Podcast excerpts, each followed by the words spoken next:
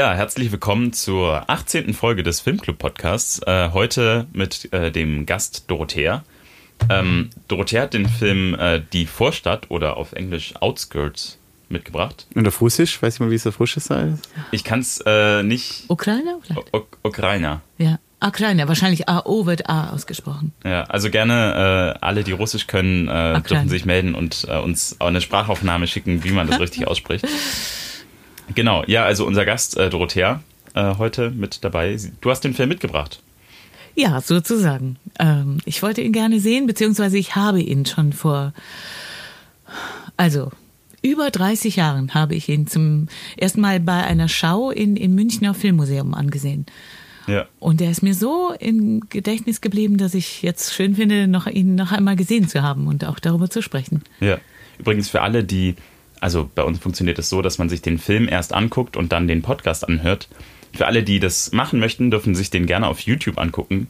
Ähm, einfach äh, den Namen bei YouTube eingeben und dann Wir, könnt ihr wir den, können auch den Und Link in den die des Show Notes. Genau, wir machen den Link einfach in die Wir, Shownotes. wir packen den Link in die Show Notes. Ähm, Ja, Jesse macht das mit den Shownotes immer schön. ja. Okay. Der pflegt die gut. Genau. Darf ich äh, was zu trinken anbieten? Ja, ich würde gerne was zu trinken anbieten und zwar das ist heute eine ganz besondere Folge. Nicht nur, dass wir erwachsen werden, äh, nee, es ist auch Gösters Geburtstagsfolge. Deswegen alles. Herzlichen Glückwunsch. Da lass jetzt die äh, Korken knallen. Ja, ich habe hier für dich nur im Angebot ähm, äh, naturtrübe Orange Bionade. Sehr gut. Da muss ich denken, wie heißt es bei Gaston, der immer, der trägt, trinkt immer so eine bestimmte Limonade. Ja, stimmt. Ah, Ähm, das Das wird jetzt- müssen wir jetzt nachgucken, warte. Das funktioniert jetzt nicht wirklich so schön, das aufmachen, aber die, ähm, der Flaschenöffner ist schon so abgegriffen, dass wir gar nicht mehr. Soll ich mal? Ich dir mal Ja. weiterhelfen. Wir wir sitzen hier natürlich auf eineinhalb Meter Abstand, wie es sich Natürlich. für eine ordentliche Corona-Aufnahme gehört. Ich sehe meinen Partner schon gar nicht mehr. So weit weg sind die. Wir haben jetzt ein großes Problem, wir kriegen die Flaschen nicht geöffnet. Soll ich mal? Ich kann das mit der, mit dem. Ich habe hier eine Wasserflasche. Ja, Oh ja. ja, dazu- so, Dazu haben wir dich als. Gast Ja, eingeladen. genau. Vielen Dank. So. Dankeschön. Also in Zukunft bitte öfters kommen, ähm, weil Zum Öffnen. für die Zur Getränke. Eröffnung. Ja, Prost. Zum und, Wohl. Und auf. Äh, Ich komme nicht ran, weil du so weit weg sitzt. Deswegen kannst nicht klären. Eine Armlänge. Und auf, ähm, auf viele Jahre Filmclub Podcast zusammen. Genau, dass wir auch äh, den. Wann, wann war die erste Folge Filmclub Podcast? Haben wir da auch schon Geburtstag äh, quasi? Äh, Ja, wir sind schon über ein Jahr alt. Also ich Ja. weiß, ähm, die Batman-Folge, Mhm. die ist kurz vor deinem Geburtstag, glaube ich, rausgekommen. Ja. Das heißt, äh, ja, also wir haben letztes Jahr, denke ich, im März angefangen oder so. Jahr. Ja, also äh, der Filmclub ist jetzt auch schon über ein Jahr alt. Oh. Ja. Hat schon die, die Strampler ausgezogen. Der wird so schnell wir, alt. wir machen nicht mehr in die Hose. Na, das weiß ich nicht, aber Bitte? Das ist kein Geruchspodcast. so. Genau. Ja, also wir haben äh, die Vorstadt und ähm, du hast auch schon erzählt, äh, warum äh, du den Film Ja. mitgebracht hast. Ähm, jetzt aus welchem Jahr, also der Film ist ja jetzt nicht ganz neu, äh, der ist ja Nein. schon ein bisschen älter. Ja, das, das hat mich auch erst äh, zögern lassen, diesen, diesen Film auszuwählen. Das war jetzt eher so ein Geschenk an mich, wobei einfach gute Klassiker unsterblich sind. Ja.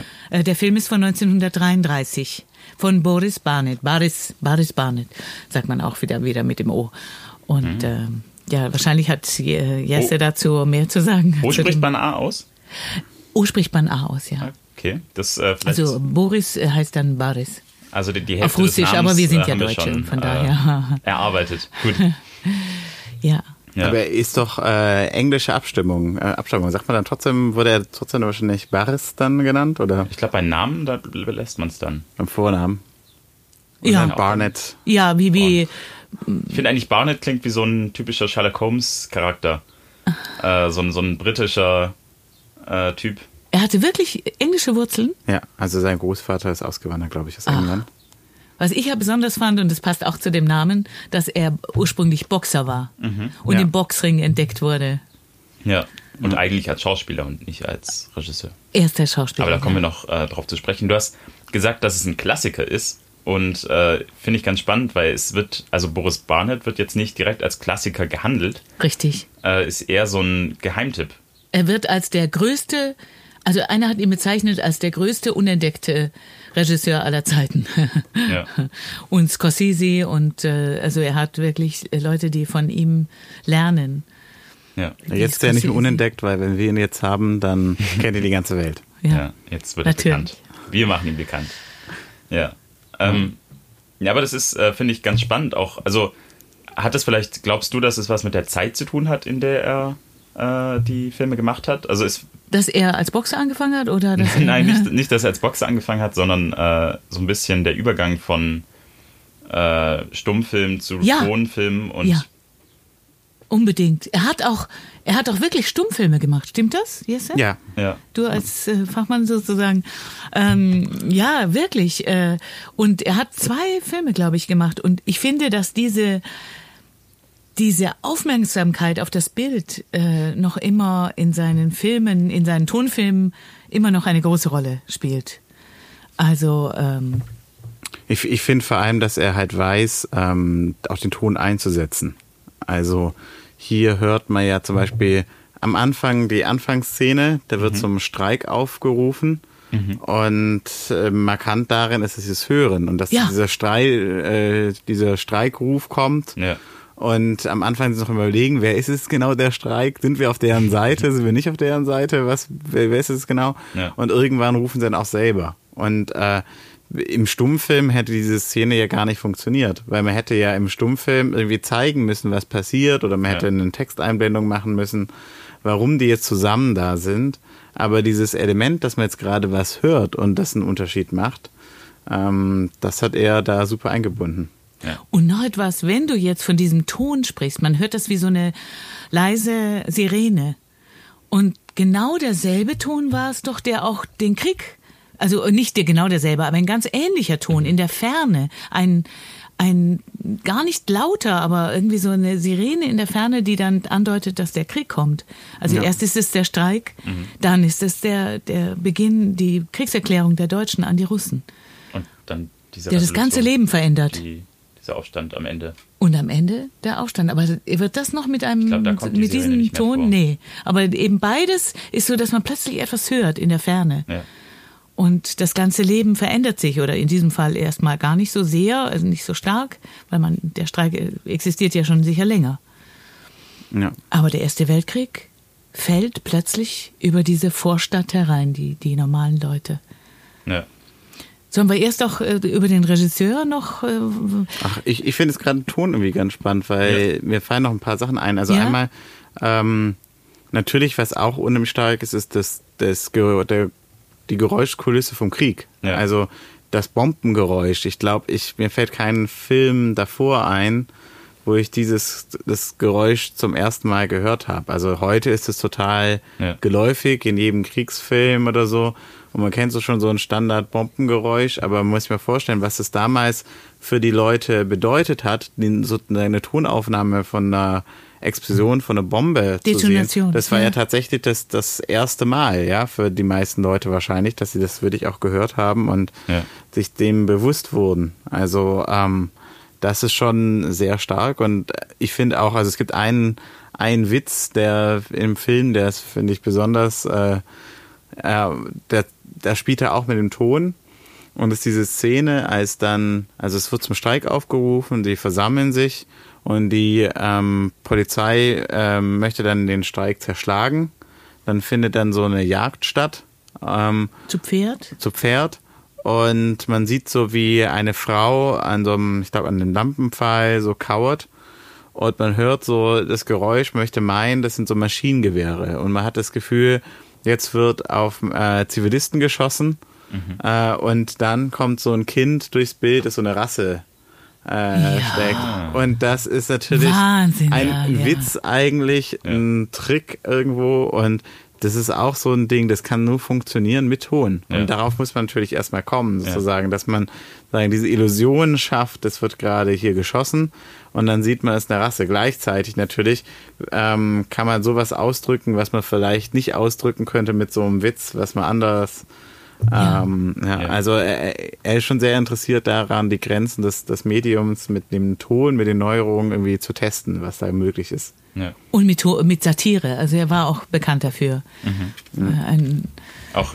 das zu mischen. Also das kommt ja, auch öfters vor, quasi ähm, Witz und Ernst. Ja, da fällt mir noch etwas ein im Bildfaktor, aber da wir jetzt gerade beim Ton sind. Du kannst, also, also diese Detonationen, da fragt man sich natürlich auch die, diese unglaublichen Bomben, das war meine Uhr, ähm, unglaublichen Explosionen, wie man das damals gedreht hat. Wir spielen ja auch mit Ton. ja. wie man das damals gedreht hat, ich weiß es nicht. Also, das müssen ja ganz, damals hatte man ja noch keine Möglichkeiten im Studio das herzustellen. Obwohl man hat schon im Studio gedreht. Man hat ja auch Autofahrten damals immer mit einem hinten ja. einem Film abgedreht. Also diese Explosion, diese man sieht also ungeheure Massen von Steinen äh, äh, in die Luft spritzen, ja? ja. Ich glaube, dass die da irgendwie schon auch also das sind ja immer quasi nur Ausschnitte, wo man nur diese Explosion sieht. Und Ach. eigentlich ist ja Explosion und Menschen nie gemischt. Also ist mir zumindest jetzt keine Aufnahme. Das kann sein, Kopf. dass das wirklich so ineinander geschnitten wurde, dass man. Dass es ja. quasi einfach eine, ein Ergebnis ja. des Schnitts ist, wie man quasi eine Aufnahme, eine echte Aufnahme von einer Explosion nimmt und das äh, mit dem mischt. Ja. Ist ja auch möglich, dass man das einfach viel kleiner macht. Also wenn man jetzt so eine Sandburg ja. explodieren lässt ähm, und eine Kamera, Steine oder so. Ja, ja eine, eine, Kamera nah drauf hält, ja dann kriegt man auch wahnsinnige Bilder und wenn man das, äh, kann man das vielleicht im Kleinen den Ton auch simulieren. Also man muss es nicht eine riesen Explosion machen ja. für dieses Bild, aber der Effekt ist natürlich da. Also, dass man das Gefühl hat, ähm, ja, und ich generell, also Krieg wird ja sehr ähm, brutal durchaus dargestellt. Jetzt für diese mhm. Zeit auch unüblich, würde ich sagen. Ja. Äh, diese Schnitte, ähm, Du sagst also mit der, der, der Junge mit der Rassel und da gibt es einen, da gibt es diese Schnitte. Es ist ja äh, immer ein bestimmtes äh, Gewerk sozusagen gezeigt, nämlich der Schuhmacher. Ja. Der Schuhmacher, der, der, der was, ähm, wie wenn man sich überlegen würde, was braucht der Mensch äh, ganz dringend notwendig, sowohl im Frieden als auch im Krieg. Er braucht Schuhe. Ja. Und erst werden eben im Frieden Schuhe hergestellt und dann werden für die Kriegsindustrie Schuhe hergestellt. Ja. Und dann schneidet er das mit dem, mit dem Maschinengewehr der, des deutschen der Deutschen. Ja. ja. Man sieht es komischerweise, die Deutschen erkennt man an ihren fleischigen Köpfen.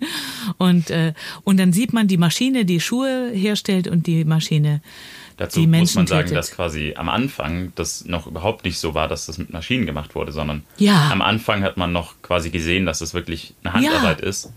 Äh, und die. Mit dem Hammer. Ja, wie auch der, der Meister daneben sitzt und dem Kind sagt: Hey, du musst es so machen. Äh, jeder Schuh war wirklich ein Unikat. Äh, und mit dem Krieg kam quasi auch die, diese industrielle Wendung. Äh, ja. Und dann äh, eben auch die Maschinen, mit denen das dann hergestellt wird. Also nee, das, da, nein, das finde ich wichtig, weil ähm, da finde ich kommt so ein bisschen das Propaganda-Element rein, weil es so ist. Äh, sie arbeiten, also im Prinzip einmal natürlich der Schuhmacher als klassisch Arbeiterklasse unterdrückt, aber dann ähm, ist der Moment, ähm, wo die Revolution beginnt. Und im Prinzip ist es sozusagen mit der äh, Revolution, dass nach der Revolution, zack, haben alle super äh, Maschinen, allen geht's besser nach der Revolution. Also das ist, denke ich, so ein Element, ähm, da, da würde ich sagen, der technologische Fortschritt wird nicht eben am Krieg gemessen, sondern an der, an der Revolution. Ja. Es ist aber auch die Zeit der Industrialisierung. Also das muss man auch ja, Oder der aber, beginnenden. Also aber die, diese Darstellung, denke ich, ist schon, äh, schon klar. Ich, ich glaube auch, das war für dich auch kein Zufall, dass er sich diese Geschichte ausgesucht hat, weil natürlich der Vorteil ist, ähm, wenn er eine Geschichte nimmt, die beginnt vor der Revolution, dann kann er natürlich auch Elemente zeigen, die man vielleicht nicht zeigen kann ähm, mit der Gegenwart oder ähm, ja, weil wir sind jetzt schon in der stalinistischen Zeit. Ähm, kurz nach der Veröffentlichung des Films gibt es große Säuberung.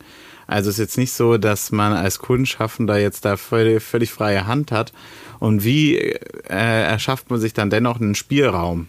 Und ich denke, das hat er ganz geschickt gelöst, in diese, indem diese Geschichte eben vor der Revolution spielt. Und dann mhm. kann man eben auch bittere Armut zeigen und kann Dinge zeigen, die man vielleicht im anderen Kontext nicht zeigen könnte. Und äh, so denke ich, kann man viel von dem Film verstehen. Also für mich ist halt seine Leistung so ein bisschen darin, dass er es eben schafft, sich einen Spielraum zu kreieren in einer Zeit, in der es eigentlich keinen Spielraum gibt. Ja, er hat den Stalin-Preis bekommen, Ja. aber und äh, Putin, einer seiner Filme ist ein Lieblingsfilm von Putin, so nach dem Worten von ja. Putin. Ja, aber aber äh, trotzdem habe ich nicht den Eindruck, dass er jetzt ein äh, Mitläufer ist oder äh, er hatte, glaube ich, schon Probleme, seine seine Projekte zu zu machen. Also, Ja, ich glaube halt so anzupassen, dass sie, dass er sie machen durfte. Also, dass er sie machen durfte. Ja. ja. Also, dass er, er konnte sie nicht so umsetzen, wie er das jetzt vielleicht gemacht hätte. Aber dass er das auch, also ist ja auch eigentlich interessant, dass er sich da quasi unterwirft. Also dass er die Kunst äh, dem Politischen unterordnet und das dann ja. äh, quasi anpasst. Denn so wie du das jetzt geschildert hast, ist es seine Absicht gewesen. Denke Also schon, ist ja. es ein äh, Ja. Also ich denke schon, ich meine, das ist die Zeit des Sozialis sozialistischen Realismus und wir reden, wir haben ganz viel Kunst, äh, die sehr stark eben auf die Arbeiterklasse fixiert ist und eben diese Arbeitswelt. Und er nimmt sich ja schon ein Thema aus diesem Kontext. Aber ähm, im Gegensatz zu vielleicht anderen Werken dieser Zeit und dieser Epoche, ähm, denke ich, gibt er dem noch eine gewisse Tiefe. Und äh, von daher denke ich schon, also den Film kann, denke ich, ein äh, Zensor sich angucken ähm, und kann da ganz zufrieden mit sein. Er sieht so ein paar Checklisten erfüllt. Gleichzeitig äh, kann man den Film aber auch anders sehen. Und ich denke, also bei dem Schumacher, da sind ja verschiedene Elemente. Also einmal, es gibt zwei Schuhmacher, zwei deutsche Schuhmacher, die im Film vorkommen. Der erste ist so ein Vorarbeiter, der da wohnt, der sozusagen steht, der wohnt bei so einem ähm, Gasthausbesitzer und das steht so ein bisschen, würde ich sagen, für die alte herrschende Klasse, gegen die er dann auch äh, rebelliert wird so ein bisschen. Und äh, er ist sozusagen mal vielleicht das Bild von einem schlechten Deutschen. Und dann gibt's den Schuhmacher, der später wird als Kriegsgefangener gehalten und wird auch in diesem Vorort entlassen, weil es gibt kein Essen mehr und die Leute sollen, die Kriegsgefangenen sollen für sich selber Geld beschaffen. Der wird unheimlich schlecht behandelt.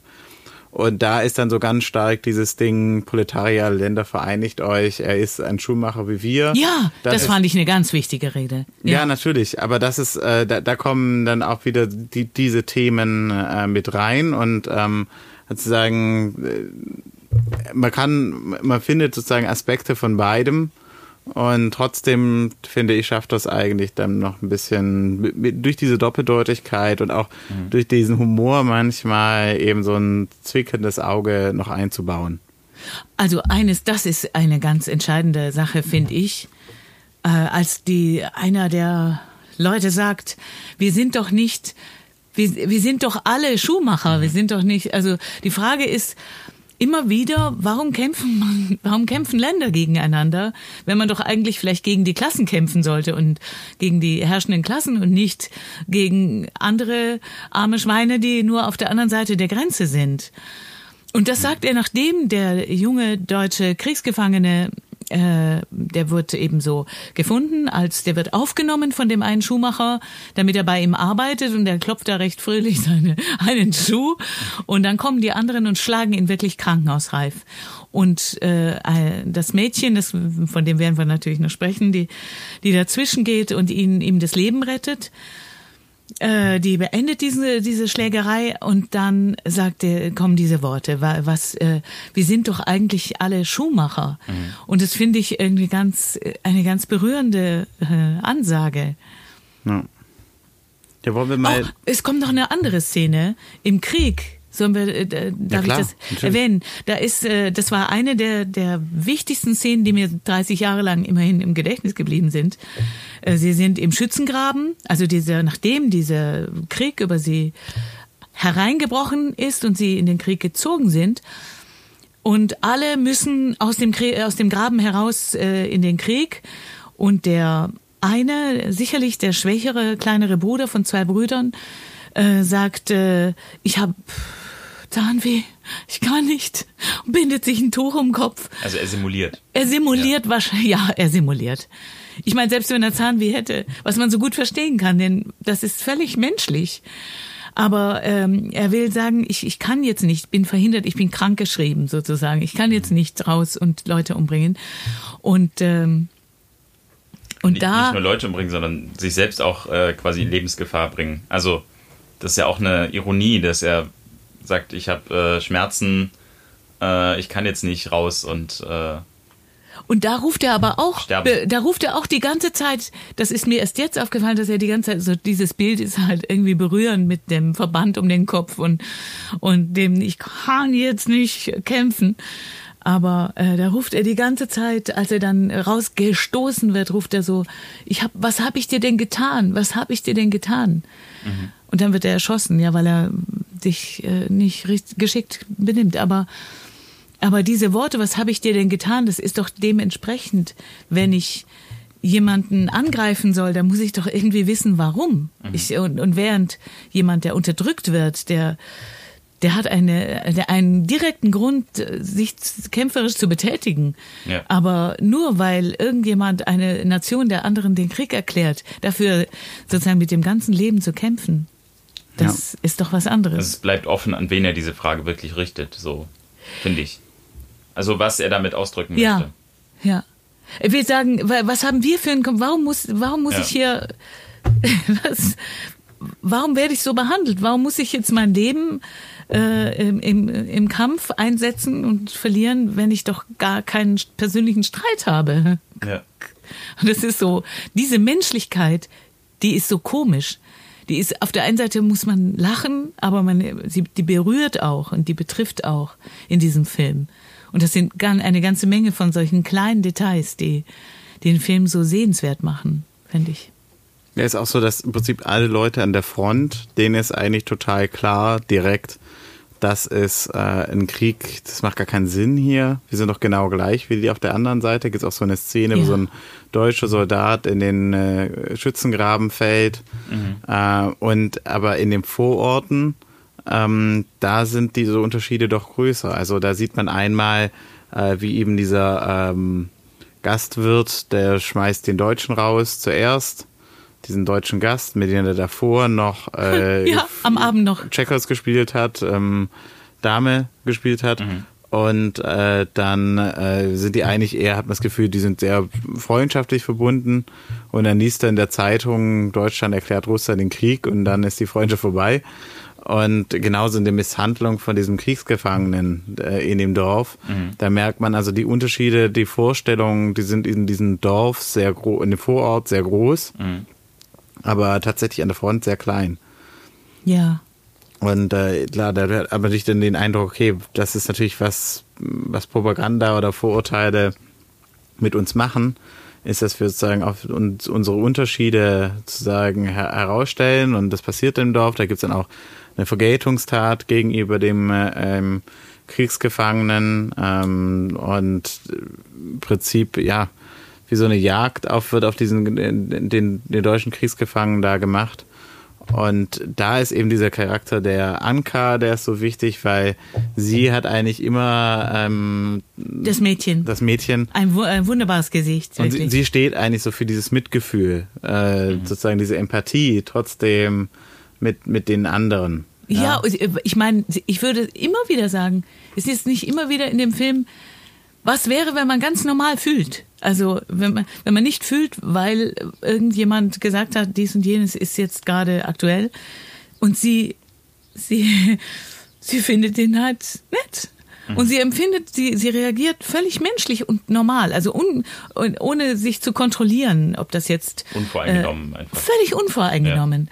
Und sie, sie macht ihn an, sie macht sich schön, das ist auch wunderschön zu sehen, weil sie, wie sie das Rouge aufträgt, so sichtbar, so ungeschickt.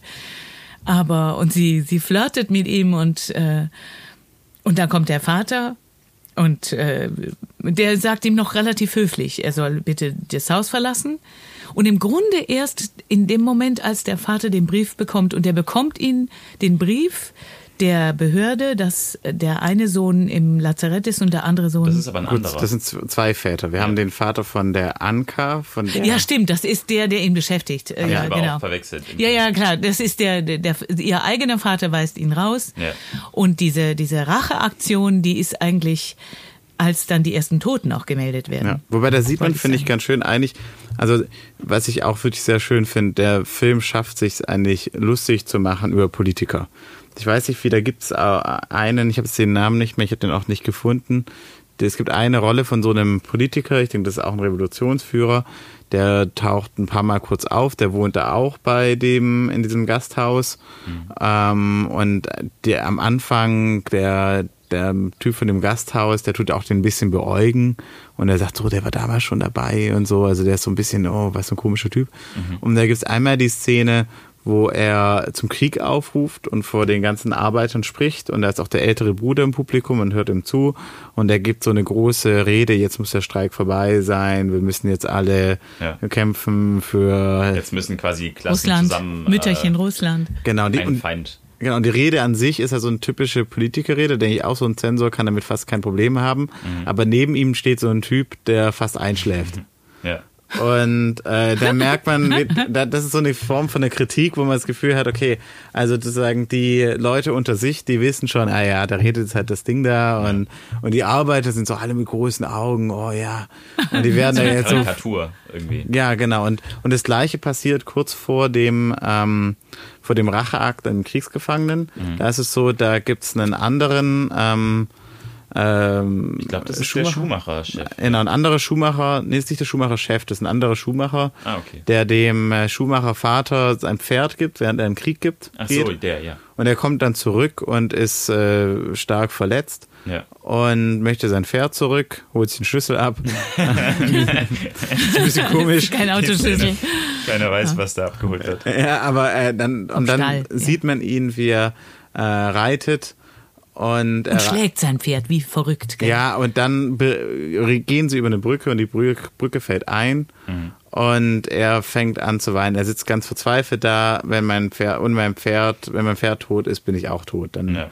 äh, kann ich eigentlich äh, sehr praktische Probleme und dann taucht wieder diese Politiker auf und der redet äh, völlig daneben. Irgendwo ist er ganz in Sphären und in dem Kontrast zu dem tatsächlichen Problem von diesem Ja. Menschen ist er halt völlig weit weg. Ja. Und im Prinzip äh, hört man ihn in die Rede, dann sieht man ihn im Gasthaus, wie er sich betrinkt, wie er sich mit anderen betrinkt. Der- der und am Arme Ende von dieser Rede, genau, von diesem Politiker sagt er dann, ja, ähm, die Deutschen oder ich weiß nicht genau, was er sagt, aber äh, dann äh, tut er sozusagen zu diesem Racheakt aufrufen Ja. und dann geht sozusagen eine Gruppe von Betrunkenen aus diesem Gasthaus, geht eben zu diesem deutschen Schuhmacher, der jetzt gerade arbeitet für den Vater. Und das ist ja im Prinzip, man möchte eine klare Reaktion auf die Rede von diesem Politiker. Also sozusagen, diese Politiker, die haben sozusagen das zu verantworten, die haben die Arbeiter da reingedrängt in diese Situation. Ja, so wird es dargestellt. Ja. Äh, einmal im Krieg und dann zu eben diesen Gewaltakten. Ja. Er selber war eigentlich ja mit eher normalen erdlichen Problemen beschäftigt. Ja. Das sind da viele in diesem Film. Ja. Das ist, äh, ich muss da nochmal auf ein wunderschönes Bild, was mir eben in den Kopf ging, durch den Kopf ging. Äh, das ist, äh, als diese, also muss man eigentlich die Geschichte auch mal erzählen oder so ein Also, bisschen? Wir gehen davon aus, dass, Dass man man sie sehr schon gesehen hat. hat, ja. Ähm, du kannst die Szene ja ein bisschen erläutern. Also äh, dieser Aufruf zum Krieg, äh, sie packen alle ihre Sachen und äh, wie in Deutschland, in Deutschland war das ja auch nicht anders, dass diese jungen Kerle sozusagen jetzt plötzlich ähm, mit Freuden in den Krieg ziehen. Das war ja im Ersten Weltkrieg auch noch viel stärker. Äh, Da sind auch noch ganz andere, äh, also ganz berühmte Leute noch voller Überzeugung in den Krieg gezogen. Und dieser Abschied am Bahnhof und dann küssen sich, küsst sich ein Paar und sie hat ein Hündchen. Und man, und die Kamera geht runter und man sieht, wie dieses Hündchen erhängt wird an der, an der Leine. Also wie es, und solche Details, die, die lebe ich so. Das, das Hündchen kämpft um sein Leben, während da der große, wunderschöne Abschied zum Krieg äh, stattfindet. Und solche Details Ja. hat er eben immer wieder eingebaut. Die Ja. sind mir immer wieder äh, aufgefallen. Ja. Ich habe auch diese, diese Szene mit der Bank, wo er dann, wo sie flirtet, glaube ich, mit ihm. Nein, nein, sie will nicht. Er, er will mit ihr, Ach so, also ein ja, Paar. Richtig. Das ist nochmal eine, genau. Er ist, äh, das ist gerade noch. Das ist die zweite Bankszene. Es Ja. gibt zwei ba Szenen auf der Bank mit Pärchen. ja. Und Göster redet, glaube ich, gerade über die, wo der deutsche Kriegsgefangene. Ach, die, Ja. meinst du? Ja. Okay. Und wo, wo er dann. Wo das beide, Mädchen- beide sitzen quasi an einem Ende der Bank. Oh ja, wunderschön. Und dann steht er auf und die Bank ist quasi wie eine Bierbank, die, äh, wenn man auf der einen Seite sitzt, Wie eine Wippe. genau, fällt auf die Seite und äh, dann sitzt das Mädchen auf dem Boden. Das ist doch ein wahnsinnig tolles Und kabarettistisches das ist Mittel. halt ein symbolisch, finde ich, ganz stark. Also er geht und lässt sie quasi da fallen. er lässt sie hängen. Ja. Er lässt sie fallen. Also, Ja, vor allem, ich meine, man kann, ich kann mir halt vorstellen, auch da wieder, ne, das ist so ein typisches Ding von ihm, wie man halt den, den, den Raum ein bisschen auslotet, den man hat. Weil ich, ich kann mir vorstellen, dass es, ähm, äh, wir hören viel Vögel im Hintergrund. ich meine, wir sind im Dachgeschoss heute. Ja. Äh, Das heißt, also wir, wir sind nicht allein. Ja? Ihr, wir müssen jetzt, wenn wir noch gut wären, könnten wir uns noch identifizieren, was für Vögel das wären. Es sind Spatzen. Also hier kreischen nur die Spatzen. Okay. Die sind einfach. okay, wir sind wohl gut. Ja. Super.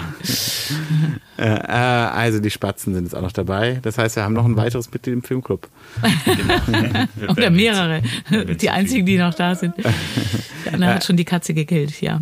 Oh, okay. Ja, das leider. ist sehr traurig. ich wollte auch gerade auf eine süße Katzenszene äh, noch zu sprechen Nein, bitte kommen, nicht. Ach so, was? Katzenzähne? Ja, da gibt es eine Szene doch äh, ganz ähnlich wie mit die mit dem Hund, äh, wo ähm, so eine ganz am Anfang, wo sich der, der Streik versammelt und die Polizisten auf den Pferden sitzen, da rennt so eine kleine Katze dann zwischen Stimmt, die ja. Polizisten und das, man hat fast den Eindruck, das ist so der Auslöser sozusagen für Ja. die äh, loszulegen. Aber im Prinzip zeigt das halt auch so ganz menschliche, normale Probleme Ja. äh, im Kontrast zu eben diesem ja, Pathos. Ja. Ja. Es sieht aus, als würde quasi die kleine Katze diese großen Pferde aufscheuchen. Es ist doch wirklich, das erinnert mich an Buster Keaton-Filme. Also, oder, oder an, äh, ah, wie heißt der andere Komiker, mit der, der, der auch an der Turmuhr hängt? Charlie Chaplin? Ja, Charlie Chaplin. Nein, nein, nein, noch einer. Aber egal, der es, es erinnert an, äh, der fällt mir jetzt sicher nicht an. Es erinnert an, äh, an Stummfilmszenen, Ja. so kleine äh, Details ähm, dazu führen. Ich wollte noch was, ich wollte noch ein bisschen prahlen mit meinem Wissen, bevor du deines auspackst vielleicht, Jesse. Ja, um Gottes Willen. Ähm, und zwar der äh, Boris Barnett wurde von äh, Lev Kuleshov äh, äh, entdeckt, eben im Boxring, wie wir gehört haben. Und äh, das erinnert, und dachte ich, Kuleshov. Ähm, ich habe nämlich einmal mit jungen Filmstudenten einen Film gemacht. Der Spalt hieß er. Und die haben sehr viel diskutiert über die verschiedenen Techniken des äh, Filmdrehens. Und es war sehr interessant. Und dabei haben sie mir ähm, beigebracht, was der Kuleshov-Effekt ist. Und das ist der Effekt, wenn du im Film jemanden siehst, ähm, du siehst also eine Person, es ist eine Musik, eine Stimmungsmusik, vielleicht dramatisch, vielleicht auch romantisch oder so. Und du siehst nur einen Menschen, ohne Bewegung, ohne Gefühlsausdruck. Aber allein die Art, wie der Film ihn fokussiert und die Musik dazu, hast du äh, einen Eindruck, was er fühlt. Du, du denkst, du siehst ihn, du kennst die Handlung des Films und allein dieses Dastehen einer Person ohne Bewegung, vielleicht sogar vom Rücken her, ähm, impliziert in dir selber das Gefühl, das er hat. Und das denke ich mir oft beim Theater. Man muss eigentlich gar manchmal gar nichts machen. Man muss eigentlich manchmal nur stehen und die Menschen äh, produzieren dann äh, ihre, wie sagt man, Ist aber auch spannend, weil also ich glaube, ich würde behaupten, dass das nicht jeder gleich macht. Also dieser Effekt löst ja nicht bei jedem den gleichen. auch das, auch das äh, ist natürlich da hat gefärbt, einen subjektiv. unterschiedlichen Bias, was man quasi selber denkt. Und Richtig. wie man sich vielleicht in einer bestimmten Pose. Andere stehen vielleicht immer so, einfach weil sie eine schlechte Haltung haben und äh, denken sich gar nichts dabei. Ja, aber dieses, dass man sozusagen, dass das Objekt, dass Ja. manchen gar nicht immer der aktive Schauspieler Ja. im Film oder im Theater. Nee, aber ich finde es einen sehr spannenden Effekt, weil man quasi nicht das gleich total äh, Festlegt. anprangert und festlegt, was Ja. es ist, sondern weil es so eine Interpretationssache ist.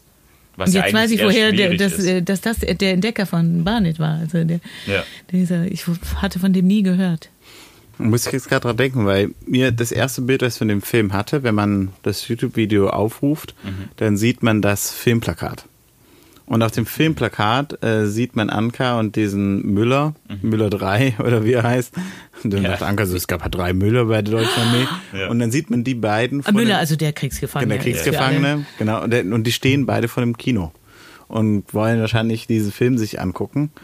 Und da wird natürlich mal sofort geprimed, dass die beiden irgendwie zusammengehören. Ja. Und äh, dann erzählt der Film die Geschichte ja nicht so. Ja. Aber im Film ähm, ist natürlich auch sehr schwierig. Wie erzählt man sozusagen diese Liebesgeschichte? Oder ich weiß nicht, ob es unbedingt eine Liebesgeschichte Aber ist. um- Zumindest wird sie, hat sie Interesse an ihm. Ja. Das ist klar. Aber ähm, es ist äh, sozusagen, wir, man sehnt sich eigentlich vielleicht ein bisschen danach, dass es aufgelöst wird. Ja. Und es wird eben gezeigt durch dieses Plakat, wie es ja auch sein könnte, ja. Dass die beiden doch einfach zusammen sein und dass sie halt ins Kino gehen. Ja. Und in dem Film wird es ja eben nicht erlaubt. Im Film könnt ihr Ja. eben nicht normal Nicht zusammen mal sein. Tee trinken. Nicht mal Tee trinken geht, ja. Obwohl schon 100 Jahre kein Tee getrunken wurde. Sie bläst in die Tasse, weil so viel Staub darin ist. Ja. Also von daher finde ich das eigentlich sehr, der wird so ein Kontrast eigentlich aufgebaut, wird, wird was vorgegeben, damit hast man schon eine gewisse Vorstellung Ja. und ähm, das wird dann nicht aufgelöst. Ja. Und das finde ich schon eigentlich sehr gut. Also, äh, ja, und ich finde halt immer diese Szenen, die so ein bisschen schwierig wahrscheinlich sind, also ich, gerade wie sie den deutschen Kriegsgefangenen anmacht oder so, diese Szenen werden dann eben ein bisschen mit ein bisschen Humor aufgelöst. Und dann, äh, wenn der Zensor lacht, denke ich, dann, Hm, Hat man ihn schon. äh, ja, Und auch die Menschen. Wenn, wenn Menschen, irgendjemand hat mir das mal gesagt, äh, wenn Menschen lachen, dann, be, de, dann öffnen sie sich. Also wenn du nur tragisch, äh, der Krieg ist nun wirklich kein lustiges Handwerk und aber wenn man nur traurige Sachen zeigt, dann dann ähm, schützen sich, schützt sich der normale Zuschauer. Und indem er anfängt zu lachen, öffnet er sich. Das ist auch ein gutes Mittel, jemanden zu erreichen. Auch um quasi trotzdem zu erreichen in diesen Kriegsszenen. Ja. Also mit Lachen und dann äh, kommen quasi auch traurige, Das ist ja, das ist ja gemischt. in diesem Krieg ist ja diese eine Szene eine der schönsten Szenen, finde ich. Also die mir auch über diese Jahre im Gedächtnis geblieben sind, ist, das ist die Szene, als bei einer Explosion mitten auf dem Schlachtfeld landet einer der Protagonisten, ein Soldat, in einem, äh, in einem Krater. Und er wird da reingeworfen. Alle werfen sich immer wieder in den Krater, um nicht äh, zu sterben. Und da fällt ein deutscher äh, Soldat, auch so ein armes Bürschle, da fällt da zu ihm herein und, und nimmt sofort, der Deutsche nimmt sofort die Knarre, um den anderen abzuschießen. Und, und dann kommt wahrscheinlich wieder eine Detonation und, und irgendwie, und der Russe hilft dem Deutschen, schüttelt ihm den, den Staub von der ihn äh, bedeckt hat. Ja. Und man merkt zwei angsterfüllte Jungs, die jetzt zufällig eine andere Uniform haben. Das ist so ein berührendes Bild, die Ja. beiden. und sich dann umarmen. Ja. Und sich dann umarmen. Ja. Das, ja, stimmt. Aber Oh gerade der. Mann, den du erwähnt hast, der hat ja quasi dieses Lachen äh, gelebt. Also der hat ja ständig. Ja, äh, der hat gelacht. Also Dieser, auch ein, ein schon fast der ältere der beiden Brüder, also der Ja. jüngere mit den Zahnschmerzen und der ältere. ein fast schon übertriebenes Lachen hat er quasi ständig auch beim beim äh, Sogar noch Graben. kurz bevor er erschossen wird, Ja, hat er auch noch. ich glaube, er wurde schon erschossen. Da hat er noch gelacht. Ja, kurz. Er war noch eben, er war noch, hat, Ja. ist noch mal, er hat noch kurz Aber, bei ähm, Bewusstsein. Aber bevor er erschossen wird, Ja. lacht er den, den Mann an und dann wird er erschossen. Ja. Und das ist ja auch ähm, Oh mein also Gott. äh, ja ist ja auch sehr Aber er hat wirklich ein ganz äh, expressives Lachen. Das lautes und, und Ich finde es auch so ach, schön. es gibt noch was, ja. Ja, kurz, ich finde es so schön, ähm, die, also der ältere Bruder, äh, der, der so viel lacht, Mhm. ist der, der zuerst sich ähm, dafür entscheidet, äh, in den Krieg zu ziehen, wobei ich weiß nicht, wie Mhm. viel Entscheidung dabei ist, aber Ja. also er ist jedenfalls klar, dass er in den Krieg geht. Und dann ist es so, dass ähm, der ähm, da, man sieht sozusagen, wie er seine Sachen packt und er hat eine Holzkiste und er packt das sehr gewissenhaft und sehr schnell. Und dass der zweite Bruder, der jüngere Bruder, nicht bereit ist für den Krieg, wird eben nicht daran gezeigt, wie an seiner starken Männlichkeit oder was auch immer oder wie viel Alkohol er verträgt, sondern es wird daran gezeigt, dass er er hat dann eben nicht so eine super Kiste und er ist ein bisschen tollpatschig, wenn er seine Sachen auch packt. Er hat nur einen Wäschekorb. Genau. Sonne. Und das finde ich halt einfach ähm, super stark, um sozusagen so zu zeigen, ähm, ja, dass er vielleicht noch nicht bereit ist, in den Krieg zu gehen. Ja. Ja. Der andere geht Als so wie so ein symbolisch auch Profi. für, für alle anderen, die nicht bereit, also wer ist schon bereit, in den Krieg zu ziehen? Alle, alle werden völlig überrascht. Sie werden, natürlich haben sie es geahnt, aber sie werden dann mitten in dem normalen Leben, in dem man äh, arbeitet, um sein Leben zu verdienen oder etwas zu essen zu bekommen, Ja. kommt der Krieg, also eine höhere Notwendigkeit. Und dann mit, der Vater sieht zu und auch am Bahnhof ist doch einer, der man sieht, die Menschen strömen, der Zug fährt gleich ab, winken, schreien und eben das erhinkte Hündchen. Und dann äh, einer, der so dasteht, ein Vater, der steht mitten in dieser strömenden Menge steht einer und schaut. Und diese Menschen, die nur schauen, hat er immer wieder. Immer wieder gibt es Szenen von Menschen, die so geradezu philosophisch verwundert sehen, wie die Zeit plötzlich an ihn sie, sie an ihn vorbeizieht, sozusagen. Wie sie ver verloren gehen auf eine andere Weise. Ja. Die, gerade die Alten. Ja. Das war auch süß mit dem Bierchen, wie sie ein Bierchen trinken. Lass uns ein Bierchen trinken, der eine mit seinem deutschen Gast kurz ja. bevor der Krieg ist und dann ist Schluss mit Bierchen. Dann Ja. zieht man auseinander und in den Krieg. Und vor allem direkt zum Frühstück, erstmal ein Bierchen. Ja, Ja. gerade aufgestanden, noch nicht mal Kaffee und schon Bierchen, ja. Was dieser, äh, wir hatten es vorhin von den Tieren, die ja auch äh, zuhauf vorkommen. Und ganz am Anfang kommt ja noch Ja. dieses Pferd, wo man das Gefühl hat, es spricht. Also Ja, oh Gott, oder Ja. so. Irgendwie, also ich, Ich konnte es ja nicht glauben. ja, es hat, also ich hatte schon das Gefühl, dass das Pferd da gesprochen hat. Ähm, Das Pferd gibt einen Laut von sich und man las einen Untertitel. Oh ja, es Gott. wirkte so, als würde auch die Kamera ging ja auch aufs Pferd. Das war ja irgendwie. Äh, Irgendjemand hat etwas gesagt, Ja. wenn nicht das Pferd. fand Ja. ich auch irgendwie äh, spannend. Wobei das natürlich auch wieder so ein Ding sein könnte als Humor, ähm, wo man dann äh, sozusagen den Ton hört, der nicht zum Bild passt. Ich meine, das geht ja auch nicht in einem Stummfilm. Ja. Das geht nur in einem Tonfilm. Und da kann ich mir auch vorstellen, dass damit gespielt wurde dann. Das hätte man in einem Tonfilm, also in einem Stummfilm hätte man das ja nie umsetzen können. Selbst wenn das Pferd gesprochen hätte, hätte keiner gemerkt. Ja, stimmt. Ja. Ja.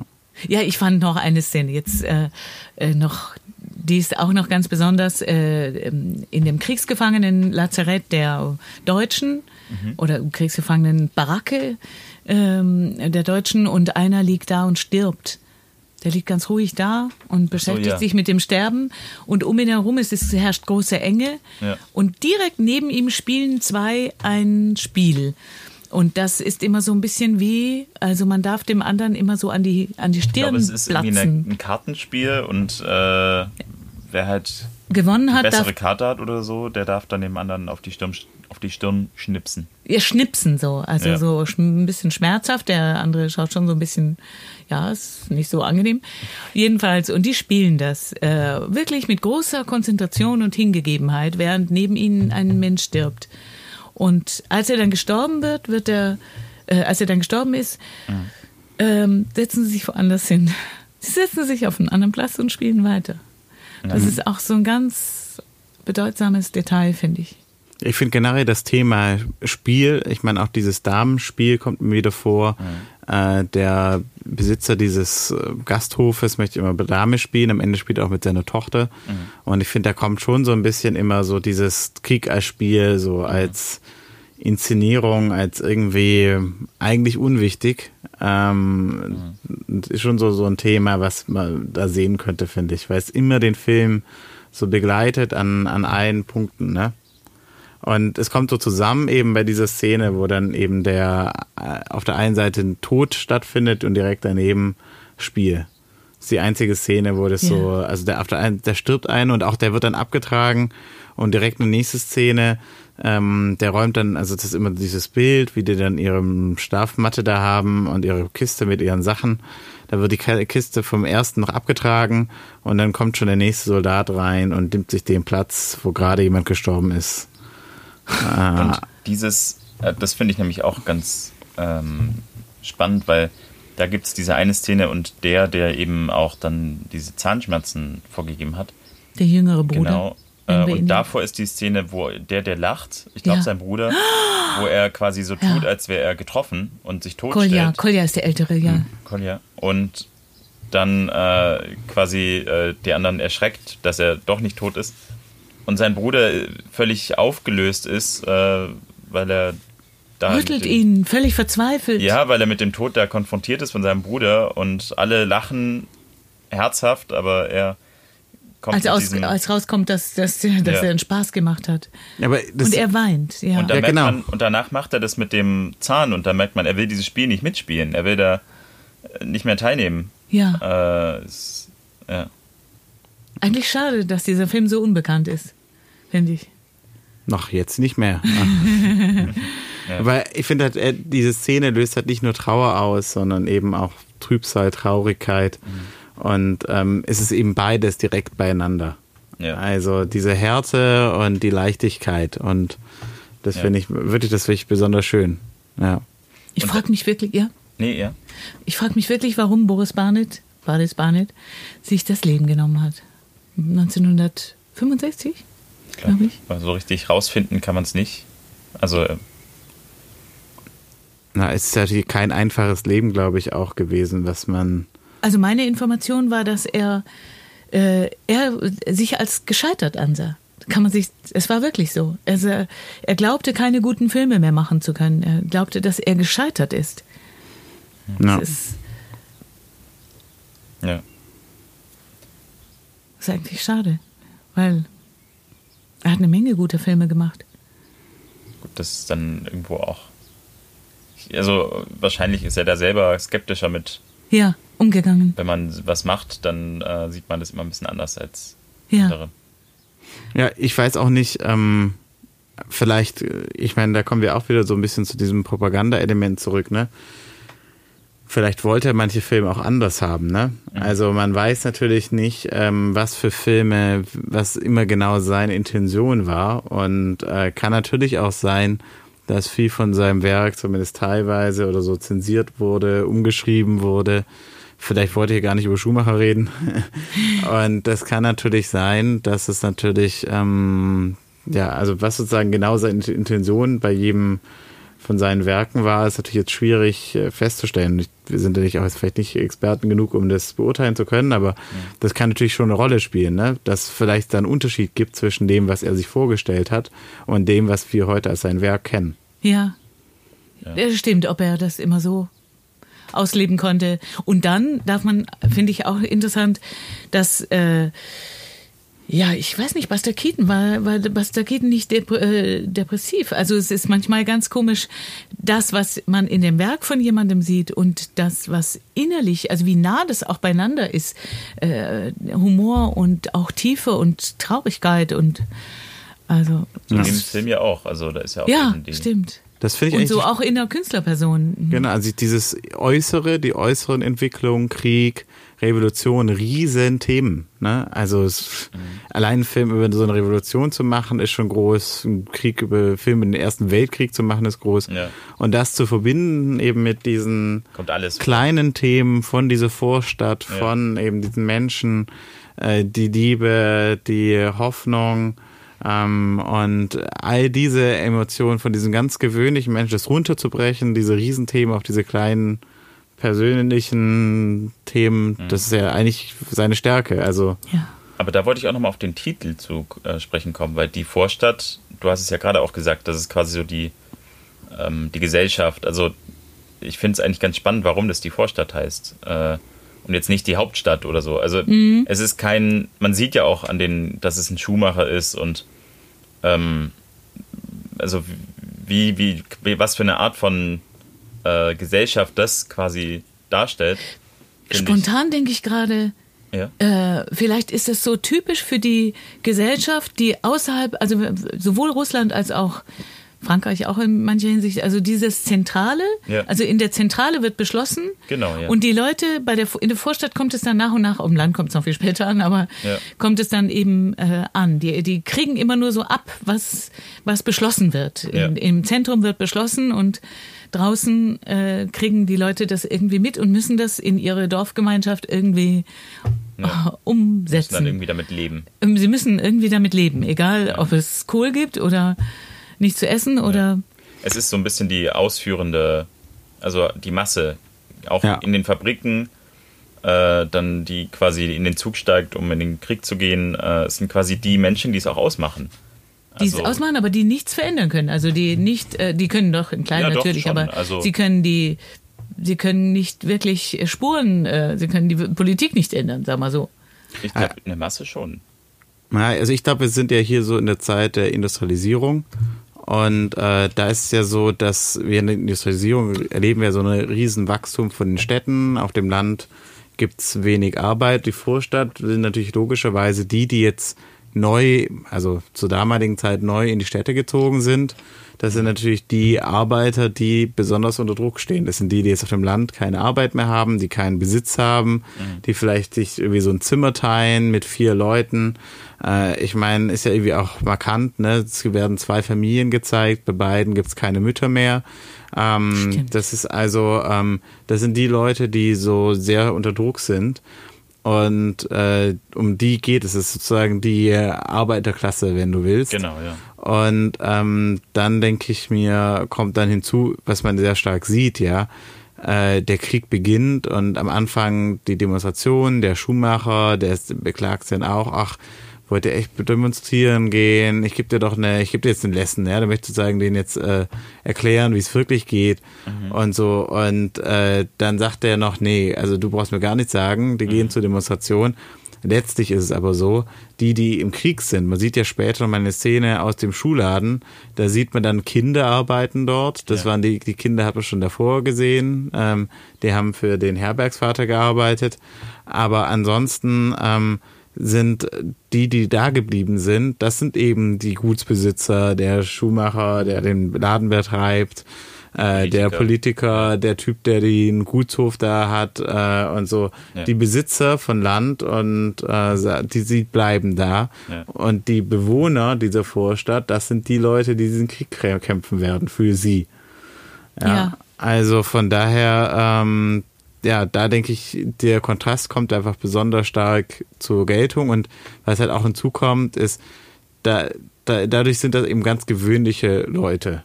Und das sind Die ganz, Gesichter, allein die Gesichter sind wie so von Van Gogh oder äh, Brüche, so Bilder, äh, Ja. Menschen einfach in den. Ich, äh, es ist wie so ein. Äh, also wirklich die, die Aufnahme der, der Gesichter ist einfach auch spannend. Ja. Ja. Ja. Ich finde noch zwei Sachen sehr, Ja. also äh, in der Umsetzung sehr stark. Also einmal äh, ganz am Anfang, genauso in diesem Humor, da wird auch die Revolution wirklich ganz ernst genommen. Da wird zum Streik aufgerufen und der jüngere Bruder von den beiden Brüdern, die wir begleiten, die auch später in den Krieg gehen, der macht dann eben so eine Frau an, äh, die da auf der Bank sitzt. Und das ist die erste Bankszene, die dann parallel läuft zur zweiten später. Und äh, da ist auch, also alle gehen zur Revolution, er ist auch der Zweite, der aufsteht, aber dann direkt sieht er ein schönes Fräulein und dann ist die ganze Aufmerksamkeit weg und die Revolution kann warten. und äh, das finde ich dann auch natürlich, äh, also ich glaube auch nicht, ähm, also andere Szenen hätte es eigentlich nicht auch erlaubt, sozusagen von der Revolution fernzubleiben. Ähm, aber das ist irgendwie sehr stark und da finde ich auch irre, da, da bricht er ja die vierte Wand. Also der, am Ende geht er weg Stimmt. und der dreht sich um und zwinkert in die Kamera. In die Kamera. Und das ist natürlich wahnsinnig stark. Ich meine, ich weiß nicht, äh, dieses Element sozusagen, Stilelement, kenne ich eigentlich viel später.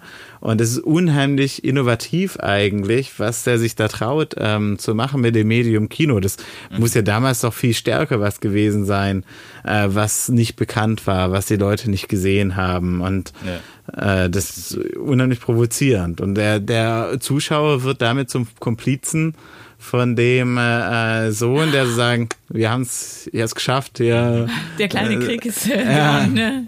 Ja. Ja. Also, ja. Die Eroberung, Beobachtet. diese Eroberung ist gelungen. Ja. Ja. ja, und ich finde auch, auch also ich habe äh, kürzlich habe ich äh, no- 1917, 1917 den Film gesehen. Den fand ich jetzt nicht so, so stark, wie er rezipiert wurde, aber da wurde unheimlich stark eben auch die Darstellung des Ersten Weltkriegs und so äh, gegangen. Und ähm, ja, ich meine, wir haben jetzt ja auch vor gar nicht so langer Zeit, hatten wir ja 100 Jahre Erster Weltkrieg. Äh, da gab es auch unheimlich viel, was man da lesen konnte. Und ich dachte, äh, das ist wahnsinnig, wie der Krieg hier dargestellt ist. Also äh, das ist unglaublich. Und auch diese Schnitte, also es gibt mehrere Schnitte eben zwischen der Werkstatt und dem Schützengraben, die unheimlich stark sind. Da gibt es einmal den Schnitt, da ist jemand gestorben und da liegt hier da so ein Schuh rum und dann wird, hey, braucht ihr jemand einen Schuh? Wir haben jetzt hier einen Schuh. Und dann schmeißen die den Schuh raus und man ist direkt in dem, ähm, in dem Laden oder später wär, wird eben das Geräusch der Maschinen äh, geschnitten mit dem Geräusch der Maschinengewehre. Und also das finde ich schon Ja, Wahnsinn. Ich Großartig. finde aber diese Szene mit den Schuhen finde ich auch noch spannender, weil der Schuh, der gehörte einem auch Schuhmacher. Der war ja auch Schuhmacher, der hat ja seinen Schuh gerade repariert. Mhm. Also man sieht ihn kurz davor, wie er noch mit Hammer und Nagel seinen Schuh irgendwie wieder ein bisschen auf Vordermann bringt. Und darauf sieht man dann quasi den Schuhmacher zu Hause, der äh, die Schuhe produziert. Also man, man sieht quasi den, zum einen sieht man die Schuhmacher und den, den Lauf dieses Schuhs auch. Gerade äh, einer gestorben, kommt hier einfach, wird ein neuer produziert, so ein bisschen dieses äh, ja, ist dieser was, Stiefel, gehörte der dem, der jetzt gerade seinen Stiefel repariert hat? ich glaube, ja. Und Weil der ist dann tot und dann fliegt der Stiefel aus dem Und dann, Graben. genau, und dann wirft er den weg und dann. Der gute Schuh, hey. Aber irgendwie erinnert es mich jetzt natürlich auch an diese Berge der Schuhe, ne? Ja. In Ja. den Konzentrationslagern. Also wie, wie sehr Schuhe auch sowas ganz, so wie, ja, wie so ein Fußabdruck, so, ein- so was Persönliches sind. Ja, das sieht man auch, als, äh, was, als der Deutsche dann zusammengeschlagen wurde und Anka ihm mehr oder weniger das Leben rettet, ähm, tut sie nicht das Blut abtupfen, Ja. sie tut ihm nicht irgendwie eine Krücke geben. Nein, sie kümmert sich darum, dass der Schuh ihm angezogen wird, weil er den Schuh verloren hat. Ja. Ja. Also es stimmt schon, was sehr Persönliches und der Ja. Fokus auf das Motiv Schuh ist schon sehr stark. Stimmt. Schön ist ja auch, äh, wie der Deutsche kurz vor der Abfahrt, er hat wirklich sehr viel Gepäck, muss sich sehr quälen. Man fragt sich, wie kommt er jetzt zu und zu welchem Bahnhof? Äh, also der Krieg hat angefangen, er will jetzt gehen. Sie, die Freundschaft ist beendet mit seinem Ist, russischen ist nicht so Gastherrn. bezeichnend auch, dass dieser Deutsche, der scheint sich auch ja gar keine Sorgen darüber zu machen, dass er jetzt nicht nach Hause kommen könnte, ähm, weil jetzt Krieg ist. Ja. Da wird doch diese Ungleichheit ist doch wieder so stark, dass sozusagen er, der eben so Vorarbeiter ist, sicherlich ein bisschen besser gestellt ist als die meisten von den Arbeitern in dieser Fabrik. Ähm, er macht sich gar keine Sorgen. Also er weiß schon irgendwie, ja, ja, Das wird schon. wird schon irgendwie. Und er singt sogar ein deutsches Lied, Ah. ein deutsches Kriegslied. Also er ist sehr mutig. Er, äh, er, er provokant. singt im Angesicht seine, seines russischen Gastherrn noch. ja. in irgend- Russland. Also äh, Ja. ja, Und man denkt, oh oh, Ja. das ist ganz schön mutig hier noch äh, Aber auch der- mit der erhobenen Hand noch Ja. ein Lied äh, anzustimmen. auch, Auch der, auch der Deutsche dann. Der, Der deutsche Kriegsgefangene. Genau. Der, Der dann auch, also im falschen Zeitpunkt, da erfährt dann quasi sein äh, Auftraggeber, dass er äh, seine Kinder, also Ein einen, Sohn. einen Sohn verloren hat und der andere verletzt ist, also im Krankenhaus liegt. Und ähm, dann fängt der Schuhmacher an, auch ein deutsches Lied zu singen mit äh, Soldaten und das ist auch ein schlechtes Timing eigentlich. Äh, und doch sind die Lieder doch so ähnlich. Man hört ja auch russische Lieder. Und eigentlich ist ja überall derselbe Quatsch. Also irgendwie, wir sind glücklich und mein Mädchen und wir ziehen in den Krieg und alles fröhlich. Irgendwo ist alles, die Propaganda läuft doch irgendwo relativ ähnlich ab. Und das wird äh, auf eine ganz subtile Weise auch hier verglichen in dem Film. Ja, und ich, ich denke, da kommt auch natürlich diese Kulisse der Vorstadt irgendwie so entgegen, weil man dann, dann nicht diese großen Alleen hat, diesen Pathos, irgendwelche Militäraufmärsche, dieses massive und äh, sondern man sieht eben ganz gewöhnliche Vorstadt mhm. mit halt allem, was halt so hat und was man halt nicht hat und spielt sich eigentlich alles um diesen Park so ein bisschen ab, wo man halt so ein paar Bänke hat und die Leute halt so ein bisschen zusammenstehen mhm. und es eben nicht so wahnsinns äh, monumental, sondern es ist eigentlich ja ganz klein. Wenig ja. Attraktionen hat. ja. ja. Ich habe gar nicht so viel äh, gelesen gehabt über äh, Barnett, aber ich habe gelesen, er wäre der Tschechow des russischen Films. Äh, wa warum meinst du, wird er mit Tschechow verglichen? Ich überlege gerade, Tschechow. Also was ich von, äh, von Tschechow ähm, in Erinnerung habe, ist, dass er eben die, die Leute, die Leute, da sind es ja immer so der Kirschgarten und so, da sind es immer auch so, so ähm, Alltagssituationen, Familie oder irgendwo eben und immer so ein, auch, auch diese gewisse philosophische Depression, will ich gerade sagen, aber also dass man so sieht, wie, wie der Lauf der Zeit, also ein bisschen Hoffnungslosigkeit, aber auch ein, eine, äh, eine Liebe fürs Detail. Also wirklich eine, eine Liebe fürs Bild, fürs einzelne Bild. Und äh, das, das ist das, was ich von Tschechow so in Erinnerung habe. Und das ist, äh, da kann man sagen, ja, das passt. Das passt durchaus. Aber ich würde sagen, das, also für mein Gefühl haben das die russischen Erzähler und auch die russischen äh, Regisseure, viele, also viele haben das einfach. Das ist der, der Reiz auch de, des russischen Films und der russischen Literatur. Diese, dieses Detail vom, vom Arbeiter, oft vom Arbeiter, aber vom Menschen, vom einfachen ja. Menschen. Ich habe das auch gelesen, äh, ich glaube, äh, der New Yorker war das, der hat das als fast äh, eine Form von russischem Neorealismus ähm, beschrieben. Fand ich eigentlich sehr interessant. Der Neorealismus, der ist in Italien entstanden, so als Gegenreaktion auf den Faschismus. Und man hat sich dann eben sehr stark, also man hat einmal mit vielen Laienschauspielern gearbeitet, das Ach. wird hier auch, also ja. es ist eine Mischung aus Filmschauspielern, Theaterschauspielern ja. und einfach gewöhnlichen Leuten. Und man versucht sozusagen wieder dieses Menschliche, dieses äh, Individuum ja. irgendwie zu entdecken. Und ähm, finde ich eigentlich ganz interessant, weil natürlich, ich meine, der Neorealismus ist natürlich auch sehr stark vom Marxismus geprägt in Italien. Ähm, und hier, finde ich, sieht man auch ähnliche Entwicklungen sozusagen, wie man versucht sozusagen mit der Sicht auf dieses kleine, gewöhnliche sich wieder äh, so einen Platz zu schaffen, um, um außerhalb vielleicht von dem sonstigen, sonstigen äh, sozialistischen Realismus, äh, ja. äh, der immer sehr sozusagen der der Arbeiter, der auf dem Traktor sitzt und nach vorne guckt und jetzt kommt das Große und mhm. äh, daneben sozusagen noch ein bisschen Feld schafft für Entwicklung und eben ja. um Fragen zu verhandeln. Ja. Ist das nicht oft so, das, was, was, was einen so anödet an so amerikanischen Filmen, dass dann so eine Geschichte stattfindet, entweder wird sie mit einer furchtbaren Musiksoße übergossen, oder man sieht Filme, die sowas von unrealistisch sind, dass man irgendwie sich gar nicht äh, beteiligt fühlt. Also man, man schaut da im Grunde irgendeine so Story, ein Märchen von irgendeinem.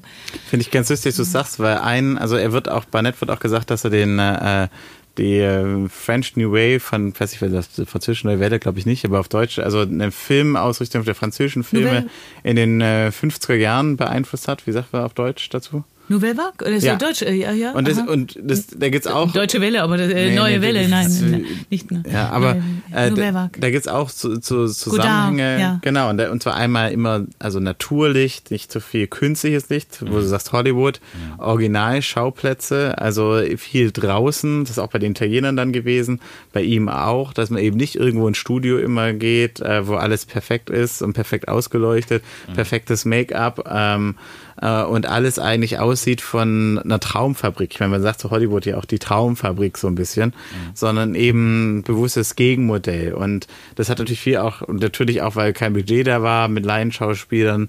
Ähm, es gibt kleine Kameras, das heißt, man kann sozusagen lange Schnitte machen, kann dann aber trotzdem draußen mobil sein und so. Also äh, so, da gibt's schon, denke ich, äh, sehr interessante Elemente, so ein bisschen, die ja. sich da überschneiden und dann eigentlich so einen Gegensatz zu diesem klassischen Hollywood-Kino geben. Und ich finde, äh, ich finde immer wieder bin ich so dankbar, wenn ein Regisseur sich die Zeit, also Tarkovsky ist natürlich ganz berühmt, äh, sich die Zeit lässt, Zeit lässt überhaupt zuzuschauen. Also es geht hier nicht darum, wie lang der Schnitt jetzt sein kann. Das ist ja immer so ein bisschen so, so ein Challenge.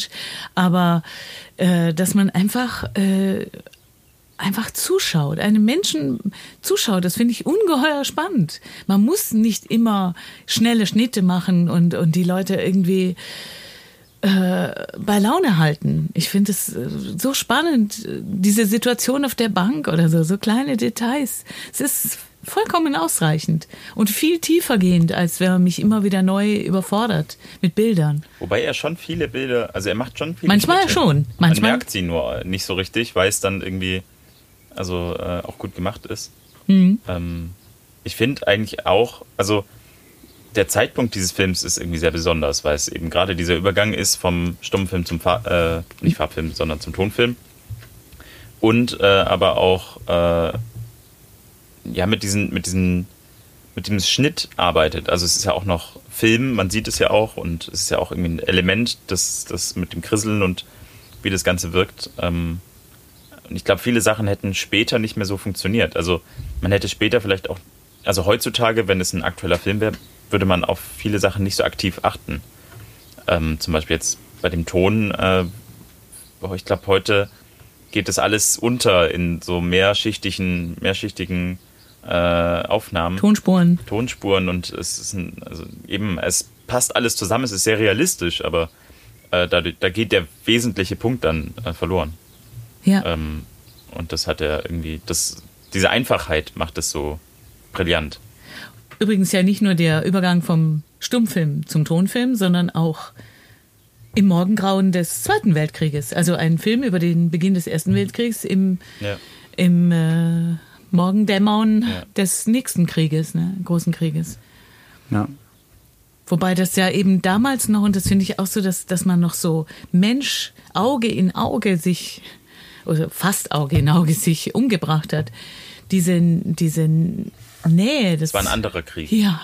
Also es ist einfach immer mehr und mehr entfernt vom Opfer äh, wurde geschossen und bombardiert. Und Wobei ich finde, dass es in dem Film gar nicht so rauskommt. Also da steht der Film jetzt nicht für, äh, weil, also man sagt ja zum Ersten Weltkrieg, dass es eben diese Nähe hatte, aber das kam, finde ich, nicht klar raus bei dem, weil man die, die, die Auslöser der Detonation gar nicht sieht. Man sieht immer nur genau, man sieht, Einschüsse. die, man sieht nur die Explosion und man sieht nur die Deutschen, wie sie quasi aus der Ferne schießen.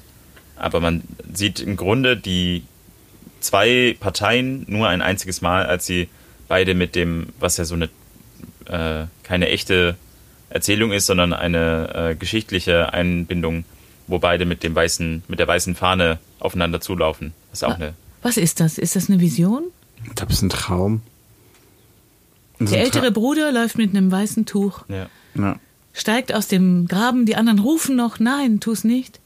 Also ich, ich habe so verstanden, dass es wie ein Traum ist, dass es passiert. Ja. Ähm, aber ich meine, allein, dass die Vorstellung da ist, ist ja schon, damit ist ja schon viel gewonnen, ne? Dass es möglich ist, dass eigentlich auf der anderen Seite genau gleich sind und auch nicht kämpfen wollen. Und ich glaube aber, in, de facto wird er dann als Deserteur. Ja, als Deserteur. Dieser. Zettel, den er da hat, Ja. war das vielleicht ein Brief, äh, ich auf Deutsch weiß abgefasst oder? Das, Er wird als Ja. Deserteur hingerichtet. Ja. Und finde ich auch stark, dass er halt eben nicht von den bösen Deutschen erschossen wird, sondern von den eigenen Leuten. Mhm. Ja. Es ist ein ganz äh, vielschichtiger Film, wirklich. ja. Schön, hat mir Spaß gemacht, Ja, mit euch darüber zu reden. Wirklich, ja. Ja, Schön, dass du dabei warst. danke. und wir essen jetzt dann bald Kuchen. genau. Ja, zum Geburtstag. Ja, Schon fertig. super. Dann äh, schön, dass ihr zugehört habt und äh, bis zum nächsten Mal. Jetzt hört ihr noch das Outro von Mama Magnet. Wollten wollten wir nochmal Danke sagen an Mama Magnet äh, für dieses wundervolle Intro, aber auch für das Outro. Schaut mal auf Spotify vorbei. Bis dann. Bis zum nächsten Mal. Adieu.